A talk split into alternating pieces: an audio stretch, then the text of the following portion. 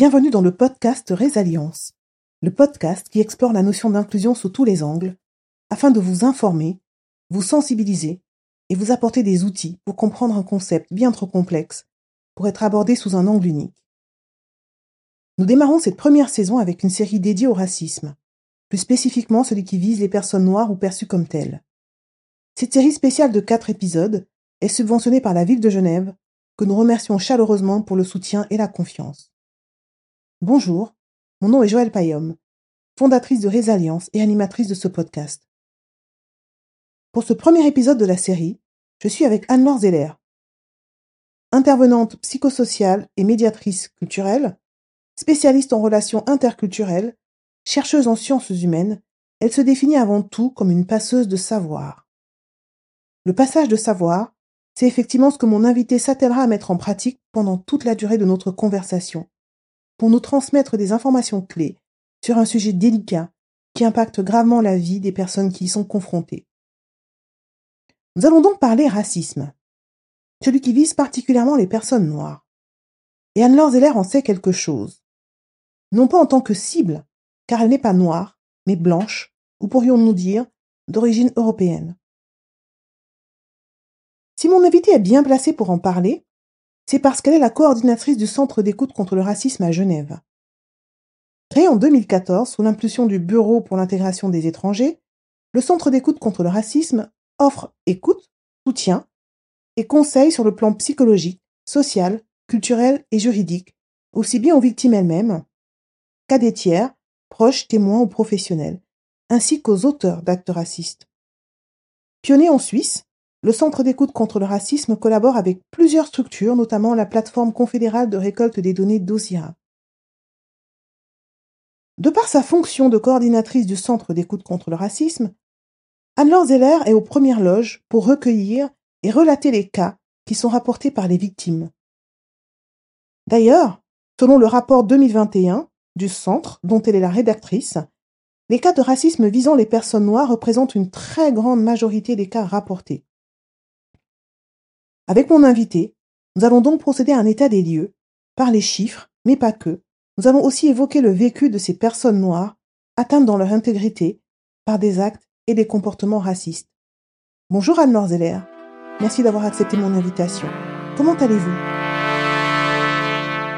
Bonjour Joël, je vais bien, merci beaucoup.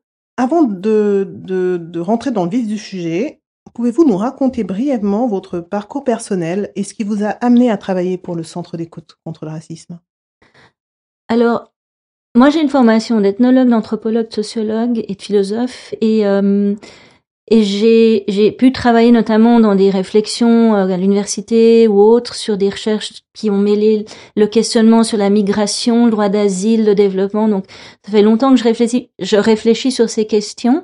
Et puis le, le fait est aussi que j'ai euh, un parcours un peu particulier euh, au sens où j'ai aussi travaillé dans des domaines comme dans le social, l'enseignement, euh, la santé, ce qui m'amène à aussi comprendre ce qui se passe dans, dans, dans, le milieu, dans ces milieux de travail spécifiques. Et, et comment et pourquoi le centre d'écoute C'était le, le, hasard d'une opportunité euh, Vous vouliez travailler réellement dans ce contexte-là, dans, enfin, dans, dans le dans le sujet du racisme en particulier? En fait, ça fait plus de dix ans que j'ai amorcé cette, euh, ce travail dans, sur le racisme. Je travaille pour une autre association et avant de travailler au Centre Écoute contre le racisme, j'ai par exemple beaucoup travaillé sur des euh, des cafés publics euh, où j'amenais des thématiques euh, euh, du racisme, notamment dans le domaine des médias, le domaine de la santé. Donc j'ai beaucoup étudié, observé, écouté aussi, rencontré des personnes pour qu'elles me parlent de ces problématiques avant d'entamer ce travail au Centre d'écoute contre le racisme. D'accord, donc c'était c'était une, une suite presque logique, on va dire. En parlant donc du centre, quels sont les principaux services proposés? Alors, le premier euh, service proposé, c'est l'écoute. Et si je le dis, c'est que c'est pas anodin parce que c'est essentiel. C'est le, c'est ce qui permet en fait à la personne qui appelle le centre de d'être entendue, de déposer ce qu'elle a vécu et, et d'être validée dans, dans, dans ce qu'elle avance sans jugement, euh, en, en toute ouverture d'esprit s'ensuit par la suite euh, une discussion, un échange sur les besoins que va avoir la personne, qui peuvent être euh, ou psychosociaux ou juridiques ou mêler les deux, etc. Chaque situation, chaque personne amène euh, à elle seule euh, des variations avec lesquelles il faut en fait travailler ensemble. Le centre est toujours avec la personne qu'elle écoute. Donc selon les besoins, vous vous adaptez aux besoins spécifiques. Exactement. Comment est-ce qu'on peut contacter le centre? C'est en physique, il y a un espace physique d'accueil ou c'est par téléphone, par email? je dirais que le plus souvent c'est par téléphone, le plus simple, mhm. euh, par email aussi. C'est les deux entrées mm, que les gens prennent en général, téléphone et email. Euh, le contact physique, l'entretien, on peut l'envisager par la suite, euh, ne serait-ce que par facilité aussi peut-être parce que les personnes n'ont pas envie de forcément venir dans un espace où tout le monde va les voir, etc. Mhm. Donc, mhm. mais c'est vrai que le, le plus utile, c'est le téléphone, et ce qui permet aussi déjà d'échanger beaucoup mm. et de voir ce qui, ce qu'on peut faire. Ok, c'est effectivement c'est le plus euh, le plus pratique dans un premier temps, sachant comme vous le disiez, c'est pas évident de de, enfin on sait hein, la honte qu'il y a chez les victimes de violences quelles qu'elles soient. Hein, oui, et euh, d'autant plus que certaines personnes, euh, en, tout respect de ce qu'elles amènent, ne veulent pas donner par exemple leur nom, mhm. ne veulent pas donner leur origine. Bah, parfois c'est c'est donc le fait l'anonymat quelque part du téléphone permet aussi de poser de façon neutre pour la personne ce qu'elle veut amener. D'accord. Depuis le début du centre, est-ce que vous avez constaté une augmentation des cas rapportés concernant le racisme, peut-être en général, et celui qui vise les personnes noires en particulier? Alors, c'est hum, particulier parce qu'on va dire que les gens qu'on écoute, qu'on entend, qu'on les, cas recensés hein, au, niveau des statistiques, c'est le sommet de l'iceberg. Ça sera les gens qui auront contacté le centre. Donc, euh, on n'a qu'une petite partie de la réalité. Partant de là, ça peut varier pour plein de raisons. Euh, par exemple, euh, cette année 2022, on va avoir moins de personnes qui auront contacté le centre simplement parce qu'on ne bénéficie plus d'une couverture publique sur l'existence du centre qu'on a pu avoir auparavant ça peut euh, différer aussi suivant euh, si c'est le racisme anti-noir ou un type de racisme qui va prédominer d'une année à l'autre, suivant des événements qui vont par exemple montrer qu'il y a quelques années en arrière, euh, par rapport à, des événements d'attentats, etc., c'est le racisme vis-à-vis des personnes vues et perçues comme arabes, musulmanes qui a prédominé. Donc il suffit de pas grand-chose pour que ça varie. Cependant, il y a une réalité, une constante qui fait que le racisme vis-à-vis des personnes noires, le racisme anti-noir, est, très souvent prédominant. Vous avez des chiffres justement? En 2021, le centre a accueilli euh, et conseillé et écouté surtout 90 personnes.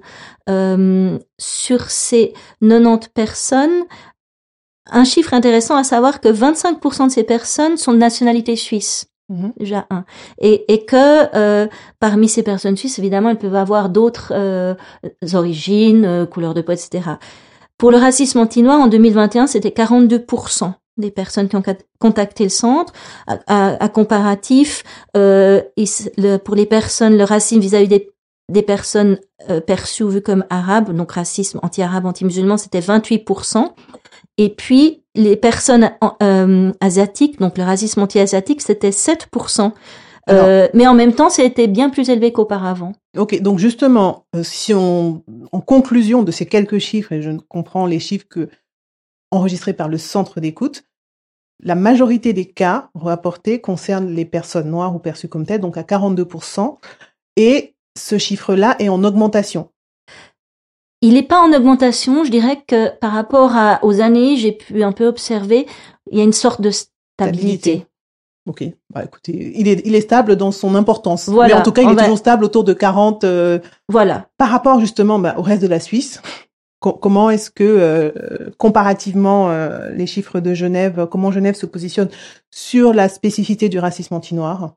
Alors je dirais que c'est un peu équivalent. Après, ça peut différer euh, dans les statistiques comparatives. Euh, pour le coup, pour la Suisse, euh, la, la, la, xénophobie est aussi plus importante que pour le pour que pour le canton de Genève. Mais mais comme il y a 26 centres qui recensent aussi les la variabilité, elle tient en fait à cette à ce total.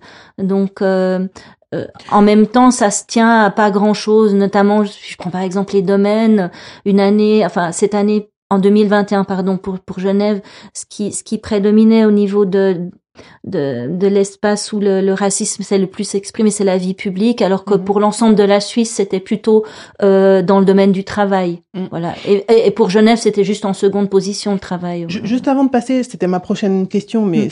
c'est- très bien, ça me donne une bonne transition. Mais avant de parler des différents domaines, je voudrais juste revenir sur le, le- ce que vous avez mentionné sur les chiffres concernant la xénophobie. Euh, mais la xénophobie, ça peut concerner n'importe quelle forme de racisme. Donc, on n'a pas de détails sur qu'est-ce qu'on met dans la xénophobie. Non, Est-ce que la c'est- xénophobie oui. vis-à-vis des personnes noires, Mm. euh, visé, voilà. La, la problématique, en fait, dans l'acception du racisme, c'est que sur le plan juridique, Mhm. il y a nécessité de le prouver. Et tant qu'on peut pas le prouver, et, et le prouver, ça veut dire quoi au niveau de l'article 261 bis? Il faut que, par exemple, une insulte vise la couleur de la personne ou son origine. Euh, je, je donne cet exemple, par exemple, de dire euh, euh, espèce de sale noire, rentre chez toi. Là, on est dans un injure raciste. C'est- horrible à dire, mais c'est ce que des gens entendent réellement et c'est ce que j'entends.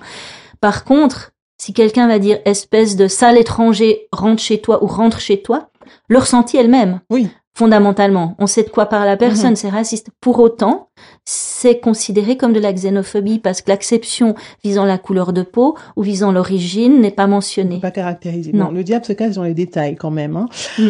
Enfin, donc, euh, mais ça c'est quelque chose de très important en termes de statistiques, comprendre cette nuance et ce qui explique peut-être pourquoi mais les chiffres sont sous-estimés Oui. parce que si on a ce gros, euh, ce, gros- ce gros groupe, hein, enfin, Mm. euh, xénophobie. On- En fait, c'est un espèce de On la- où, on, où on peut retrouver Voilà, puis on justement a l'impression que formes. les que, que c'est moins important grave, ou moins fait. grave. Et en même temps, ça ne l'est pas. Ouais. Et en même temps, c'est complexe. En fait, c'est dû aussi au fait que on n'a pas en Suisse de loi qui protège les victimes, personnes victimes de racisme contre les discriminations en Mhm. tant que telles. Mhm, mhm. On va, alors ça c'est un sujet super intéressant, mais on, dans un prochain épisode justement, on va parler de l'aspect juridique. Mais c'est un très bon point, euh, et ce qui explique aussi pourquoi ben, les cas sont mal identifiés, mal euh, caractérisés, et pourquoi les statistiques finalement. euh, Et, et ça, et ça a un impact important aussi, c'est qu'au niveau du dépôt de plainte, ça devient extrêmement compliqué. Donc, on Mhm. peut avoir l'impression qu'il n'y a pas tant de racisme parce qu'il y a peu de dépôts de plainte. Mhm. L'année passée, en 2021, on n'a pas, on a eu quatre demandes, deux dépôts effectués, des personnes qui se retirent ne finalement déposent pas plainte parce qu'au final, euh, c'est très compliqué d'obtenir gain de cause. Mhm. euh, au niveau du ministère public, par exemple, et puis euh, et, pas à même de vouloir dissuader les gens de le faire, parce que c'est important. Je pense au niveau aussi d'une catharsis que de, de, de déposer, de montrer qu'on l'a fait, qu'on allait jusqu'au bout, même en sachant que potentiellement c'est pas, enfin, ça va pas être entendu, mais l'important est de déposer plainte. C'est voilà. Il faut, il faut sensibiliser, il faut porter plainte pour que ce soit enregistré, pour que ce soit, euh, ça rentre dans les statistiques et puis pour réparer son intégrité. Euh, il faut agir. Il faut surtout pas rester dans son coin et puis surtout en agissant, ça permet euh, de, de, de, de, de faire changer les comportements des personnes qui, qui commettent ces actes. D'ailleurs, ça m'amène à une question. Est-ce que vous vous avez euh, des statistiques sur les personnes qui commettent les actes euh, racistes vis-à-vis des personnes noires Alors non, les on a profils? et même en général, on a pour les auteurs, quand on entend quelqu'un, c'est clair que au bout d'un moment, la question tombe, demander la personne auteur, euh, qu'elle est, est-ce que, est-ce qu'elle est blanche ou pas, par exemple, vis-à-vis, Mhm. par rapport au racisme anti-noir, ou de quelle origine elle est, elle peut être, peut être aussi une personne asiatique ou arabe, hein, qui peut insulter une personne Oui. noire, ça va dans tous les sens. Mais, et parfois, euh, comment dire, plus que ça, ça serait difficile à, à, à estimer, en fait. Mais vous avez au moins ce, ce, ces chiffres-là. Oui, et après, non, parce que par exemple, pour toutes les injures qui se font sur les réseaux sociaux, on a, on a des noms, mais on sait, on n'a pas la personne en face. Tant Mais- que c'est pas une, une, Mais par exemple, cette, cet exemple que vous parliez, dont vous que vous évoquiez, euh, la, la femme qui euh, qui a été euh, agressée verbalement, à qui on a dit rentre chez toi, sale négresse. Oui. Est-ce qu'elle est quand elle vient se, au centre d'écoute pour se faire entendre, naturellement, est-ce qu'elle vous dit euh, alors la personne qui m'a dit ça, c'était euh, non, la, en général, c'est, c'est moi qui demande. mhm. Et est-ce que Pour le- situer, en fait, euh, d'où, qui est l'auteur, qui est l'autrice, et, euh, Mais et est-ce que vous avez dans vos chiffres justement des, des, des, des, des ratios disant par exemple que bah, les Noirs euh, victimes de racisme euh, sont les, les actes enfin, les actes de discrimination ou des actes racistes globalement sont perpétrés à 50% par euh, tel groupe ethnique à 30% par tel autre groupe Non, on que ça, a, vous on l'avez a, au niveau on a- des auteurs? non, on va pas à, ce point-là de la de la statistique et de la distinction, non. D'accord. Bon. En tout cas, ce qui est important à retenir, c'est que les, euh, les auteurs et les autrices de ces actes-là ne sont pas uniquement euh, originaires euh, d'un groupe qu'on pourrait qualifier de blanc. Donc, ça peut venir également de personnes d'origine maghrébine, d'autres personnes euh, dites euh, immigrées. Exactement. Euh, et donc, c'est de partout, en fait. Oui.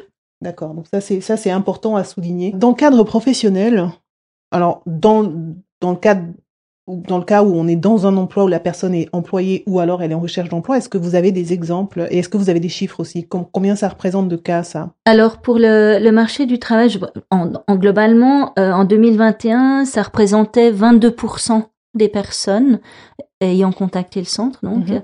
et c'est vraiment, c'est autant dans le. Alors là, là, je parle une fois de plus du racisme anti-noir. Hein, Ah, alors par rapport au, au racisme anti-noir, je dirais que à ce niveau-là, euh, Quels sont les domaines les plus euh, les, les, les, les domaines les plus affectés?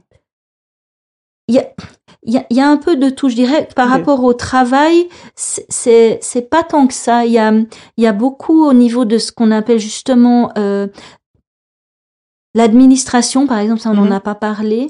Euh, il peut y avoir des conflits de voisinage, tout ce qui est, euh, comme je disais, dans, dans la vie publique, des propos des propos racistes dans l'espace public.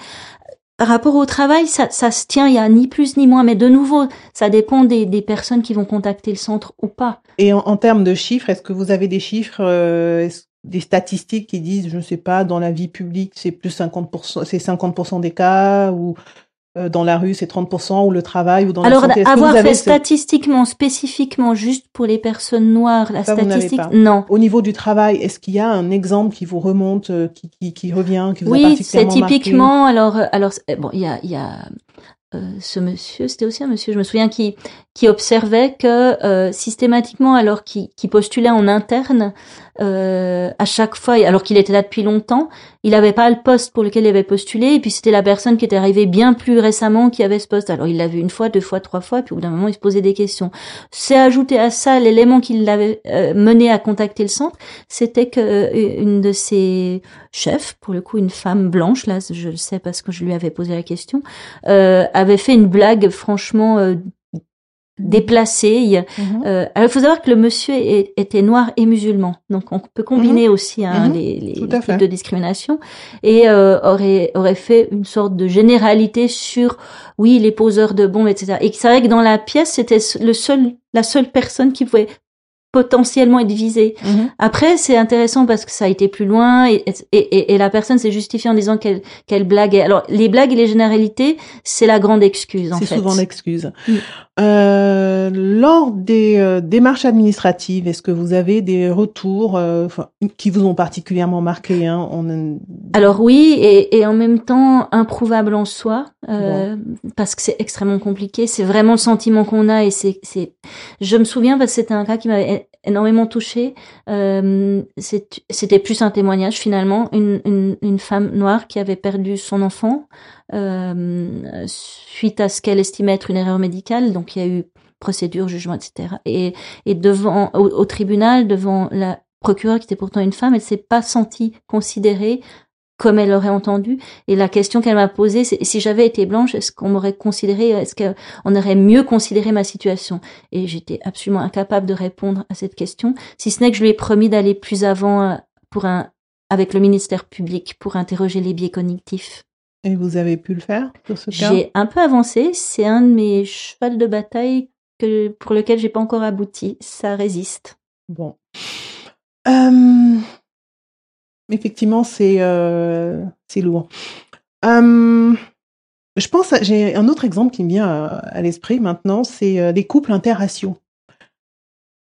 Alors, euh, est-ce que vous avez des personnes qui sont venues au centre pour vous parler de d'actes ou de comportements racistes venant de leur famille, dans le sens Oui. belle famille, Oui. ou les amis de leur partenaire? Oui. Qu'est-ce Oui. qui, vous avez un exemple euh, qui Euh, vous vient? ben après coup, en fait, euh, est-ce- c'est pas systématique, c'est souvent après séparation, le, le, le, le constat de oui, en fait, on m'a jamais vraiment accepté dans la famille, etc.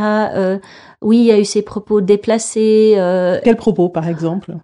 Ah mais c'est toujours insidieux, c'est jamais direct, Mm. à moins à moins d'une grande. euh, Et puis et puis même si c'est pas dans la séparation que la personne est encore ou en couple ou dans la famille, c'est vrai que c'est délicat. Et pour le coup, dans ce genre de situation, c'est vrai que euh, je, je je propose par exemple la médiation, mais pour que la personne fasse appel à un médiateur extérieur, médiateur familial, etc., en posant vraiment la problématique Mais de la discrimination. pour qu'on puisse bien comprendre si les personnes en viennent à aller au centre d'écoute pour raconter euh, une situation dans l'environnement euh, proche familial, c'est que ça les a marqués. Et qu'est-ce qu'est-ce qu'ils expriment quand ils viennent, euh, les, les personnes qui sont venues, qu'est-ce qu'elles ont exprimé? C'est le fait de mettre à distance quelqu'un, de Mhm. pas l'inclure dans, dans des situations.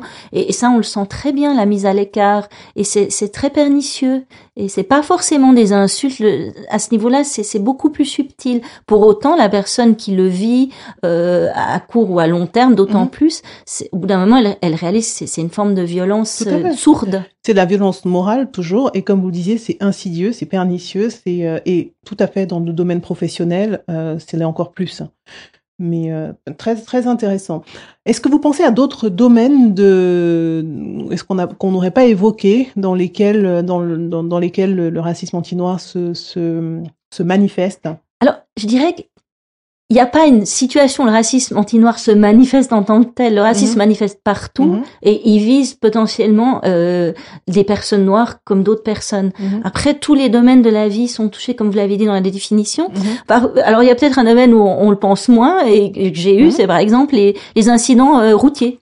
Bien, bah, Euh, voilà. entre chauffeurs, euh, euh, chauffeurs de voiture, de vélo, ou ce que vous voulez. Mhm. Et, et, euh, et c'est quand il y a l'incident que là les injures sortent. Et euh, c'est ça négresse. Je sais pas j'ai j'ai vraiment une personne a entendu ça. Euh, et, et, et là ça, ça c'était parti d'autre chose. Et du coup quand la personne l'auteur voit la, la tête ou le visage de, de la personne concernée et c'est là que ça fuse. J'ai souvenir alors vraiment d'une situation qui m'a... Ça c'était une des un des premiers cas qui m'avait énormément touchée où la, la personne était avec son enfant Mhm. donc elle a voulu le protéger aussi et euh, et, et euh, la, la, la personne avait bousculé la poussette avec sa voiture. Enfin c'était parti dans une situation incroyable et, et vraiment je l'avais accompagnée aussi pour la, la déposition au poste de police et au final c'est là où c'est terrible quand je disais par rapport aux plaintes parce que c'était parole contre parole. Mhm. Et les témoins dans ce cas-là, parce que là il y avait des témoins. Et il y avait un témoin. Voiture Alors le, témoin, témoin. c'était un employé de ce monsieur qui avait un magasin pour faire de Et, et, et du coup, il a essayé de Mhm. calmer le jeu, mais au final, il y avait plus de témoins. Ben, bien évidemment.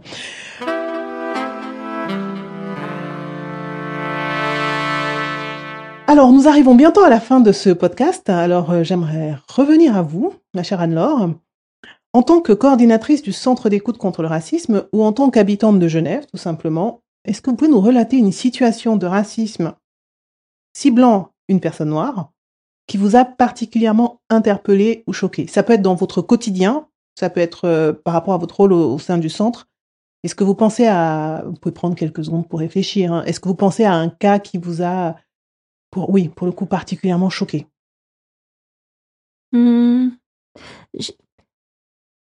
Choquée. Il y a des domaines qui, me- qui me touchent plus, par exemple dans le domaine du travail, où, les, où les, le travail est précaire et, et va, va en plus toucher des femmes. Mhm. et des femmes de couleur et pas seulement noires là pour le coup, hein, mais euh, de fait euh, où il y a quand même la difficulté à parce que le travail c'est le salaire et parce qu'il n'y a pas de reconnaissance et puis on a l'impression que c'est une bataille permanente. C'est la double ou la triple peine. Voilà.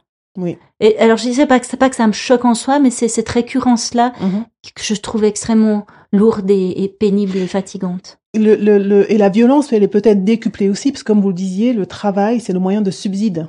Oui. Donc, si vous, pas en plus de ça, vous êtes victime de racisme au travail, vous perdez votre travail à cause de ça, euh, c'est c'est presque le sol qui s'ouvre sous vos pieds. Donc, si vous êtes victime de racisme au travail, vous avez encore moins envie de le dénoncer. Bah, c'est une prise de risque. Mais, C'est une grosse prise de risque. prise- une- En même temps, il y a des gens qui prennent le risque en mettant euh, tout le possible autour. C'est ce qu'on vérifie aussi avec Mhm. elles, c'est qu'elles se protègent, qu'elles qu'elles aient, je sais pas, qu'elles aient aussi un syndicat, qu'elles aient un avocat, etc., pour vraiment se protéger. Bon, après, ce n'est pas parce qu'elles euh, dénoncent qu'elles euh, qu'elles auront... euh, Ah, le risque, il est assez clair, c'est de se faire licencier. Tout à fait. Et au-delà de se faire licencier, même si elles vont plus loin et au prud'homme, c'est pas pour autant qu'elles vont être euh, que la justice va reconnaître l'injustice. La, justice, c'est encore une autre affaire. Mais on, on a on, a doucement touché à cette problématique précédemment. On le couvrira mm. plus avec euh, dans, dans un des prochains épisodes. Euh, mais oui, rajouter de l'injustice à l'injustice, c'est euh, malheureusement ce qui arrive souvent quand on essaie de se lever et de dénoncer le racisme. Pour euh, finir sur une note plus légère et optimiste, Anne-Laure, quelle est la dernière chose qui vous a particulièrement inspiré? Cela peut être un objet ou une personne, ça n'a pas besoin d'être quelque chose de grandiose. Qu'est-ce qui vous a voilà inspiré ces derniers temps? Moi, ce qui m'inspire chaque jour en général, c'est c'est le sourire des gens, simplement avoir cet échange-là et puis de savoir que que ce soit des enfants, des personnes âgées, quelle que soit la couleur, l'origine de la personne, c'est pas le plus important. Le simple fait de, reconnaître le visage de l'autre et de lui sourire et d'avoir ce sourire en retour, ne serait-ce qu'un bonjour, moi ça me suffit, ça me fait ma journée. Excellent. Le sourire et quelle que soit l'apparence de la personne en face.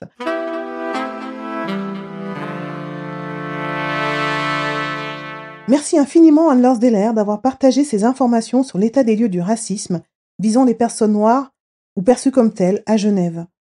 Merci d'avoir une fois de plus exercé le passage de savoir pour le plus grand bénéfice de nos auditeurs et auditrices. Ce fut un échange extrêmement riche et instructif. Il y aurait énormément à en dire, mais si je ne devais sélectionner que quelques points pour résumer notre conversation, ce seraient les suivants.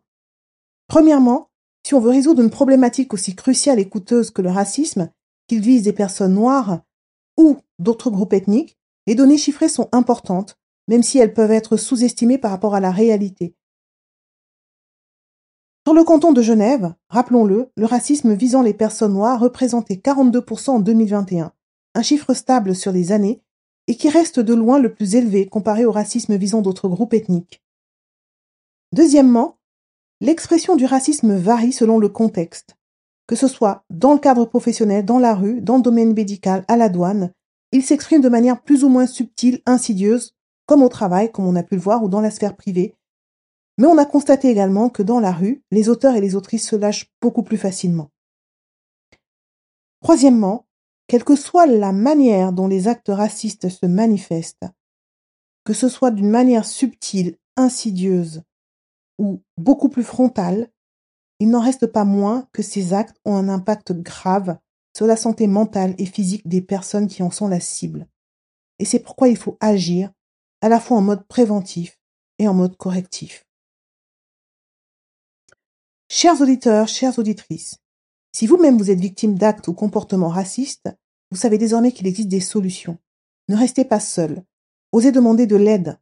Si vous habitez en Suisse, vous pouvez contacter l'un des centres d'écoute contre le racisme de votre région. Pour rappel, le centre d'écoute vous aide à la rédaction et à la relecture du courrier de plainte à la rédaction du courrier de dénonciation pénale, les intervenants du centre, dont Madame Zeller, peuvent également effectuer des médiations selon votre besoin.